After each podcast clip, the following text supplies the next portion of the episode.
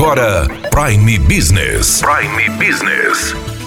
As notícias mais importantes para o empresário de Sinop estar bem informado. Aqui na Hits Prime FM.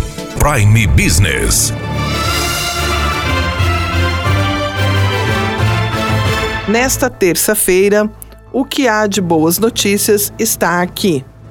O economista Feliciano Azuaga apresentou os indicadores econômicos referentes ao mês de dezembro e que são divulgados no mês de janeiro.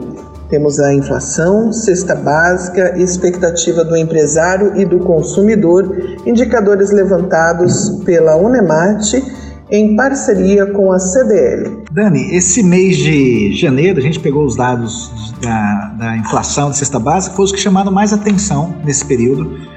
A gente observou um repique da inflação no final do ano. Nossa inflação aqui do município chegou em 0,79, tá? muito acima do 0,14 de outubro, 0,32 de novembro. Cesta básica também teve um aumento aí de 2,40 e todo mundo sabe o que está fazendo esse aumento, que é o preço do, dos alimentos. Os dois vilões desse período foram o aumento do preço da carne, passou dos, do próximo de 15% e o preço do feijão também, que puxou o, o, custo da nossa cesta de alimentação aqui da, da cidade.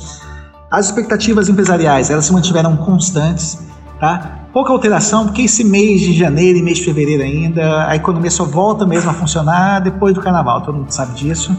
A expectativa ela deu uma leve recuada, mas quando a gente compara com o mesmo período do ano passado, ela está bem estável. Então, assim, a confiança do empresário continua alta, mas sem muita oscilação nesse primeiro mês do ano.